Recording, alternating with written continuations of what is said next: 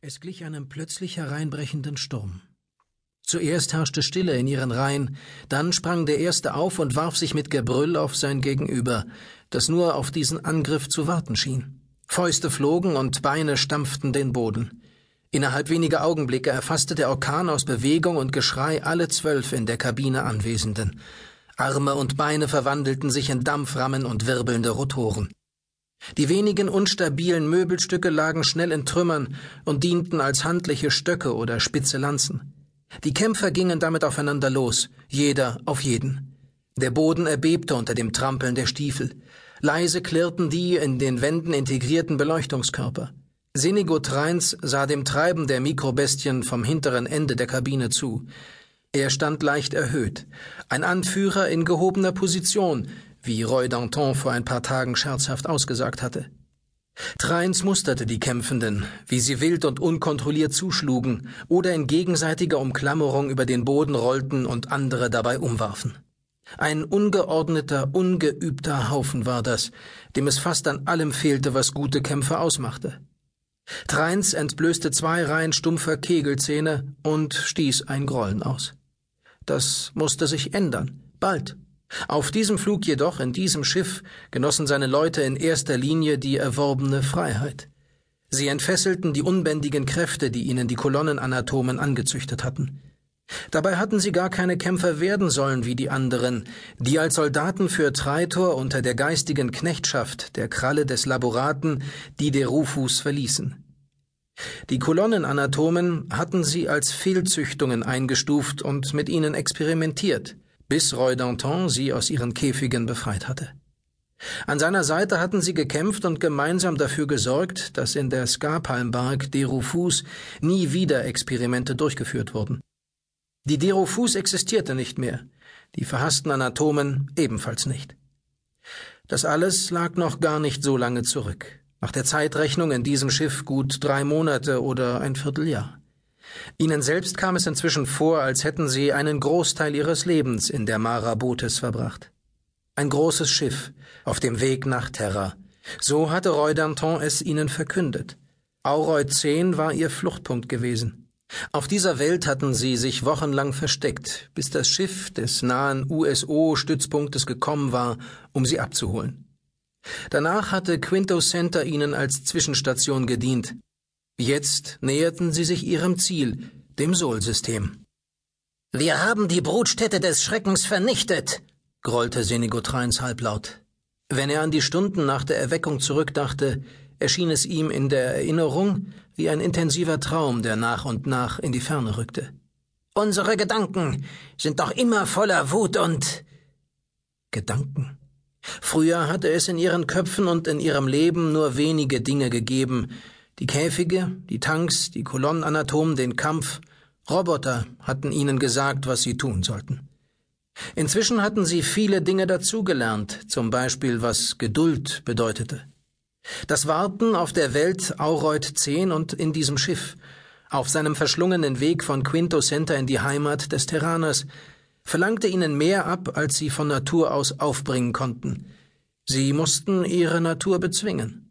Geduld wurde für sie zum Warten auf den richtigen Zeitpunkt, statt blindlings drauf loszuschlagen, wie es ihnen ihre Natur vorgab. Das hatten sie verstanden, aber es war so schwer, so verdammt schwer. Mut war das zweite. Ganymed, die Makrobestie, hatte weder die Geduld noch den Mut besessen, auf das USO-Schiff zu warten. Er hatte den Planeten Aureut 10 ebenso als Gefängnis empfunden wie die Skapalmbark. Über sein Schicksal wussten sie nichts. Vermutlich hatten Treitanks das Schiff mit ihm und seinen hundert Begleitern vernichtet. Treins richtete seine Aufmerksamkeit wieder auf die tobenden Mikrobestien. Mut war mehr, als sich zu prügeln oder im Kampf zu sterben. Letzteres war leicht und nur der Anfang des Verstehens. Viel schwerer war der Mut zu leben. Als sie Roy Danton gefolgt waren, hatten sie sich instinktiv für das Leben entschieden. Wenn sie tobten oder kämpften wie jetzt, bewiesen sie weder Mut noch kämpferische Qualität. Sie prügelten sich gegenseitig den Schmerz früherer Zeiten weg, die Käfige, die Qualen der Experimente. Bei jedem Schlag sahen sie einen der verhassten Anatomen vor sich.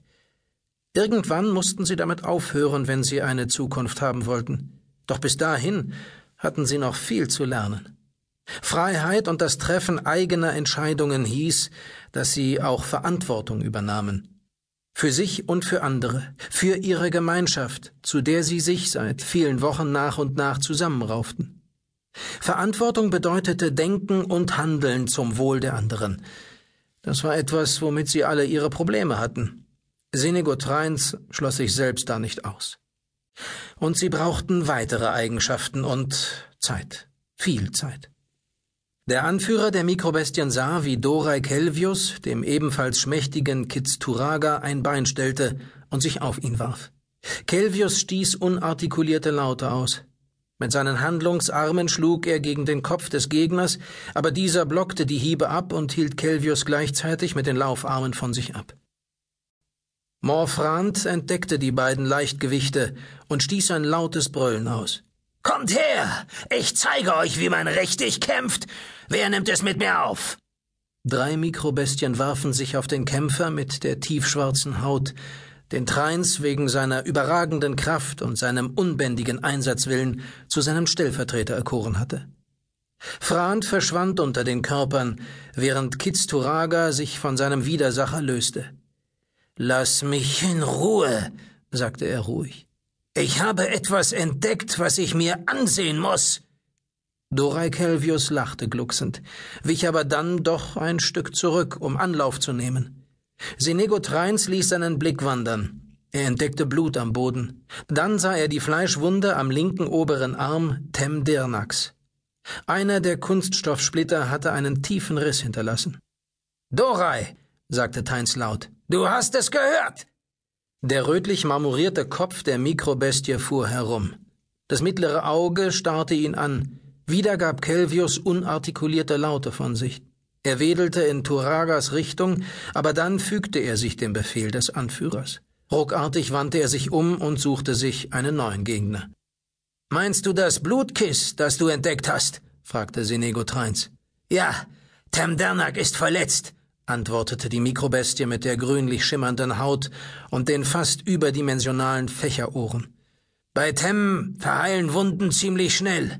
Mag sein, aber ich kann etwas dabei lernen. Treins fragte sich, was das sein sollte. Aus einem Knäuel aus fünf Mikrobestien tauchte Morfrand auf. Er trat Tem Darnak von hinten die Beine weg und schlug blindlings auf ihn ein. Tem reagierte mit den drei gesunden Armen.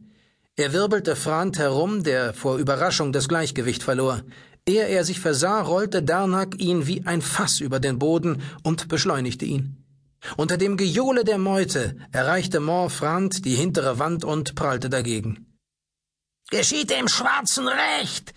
brüllten mehrere Mikrobestien und stürzten sich auf ihn. Morfrand genoss unter den Mikrobestien kein hohes Ansehen. Das war Senego Treins von Anfang an klar gewesen.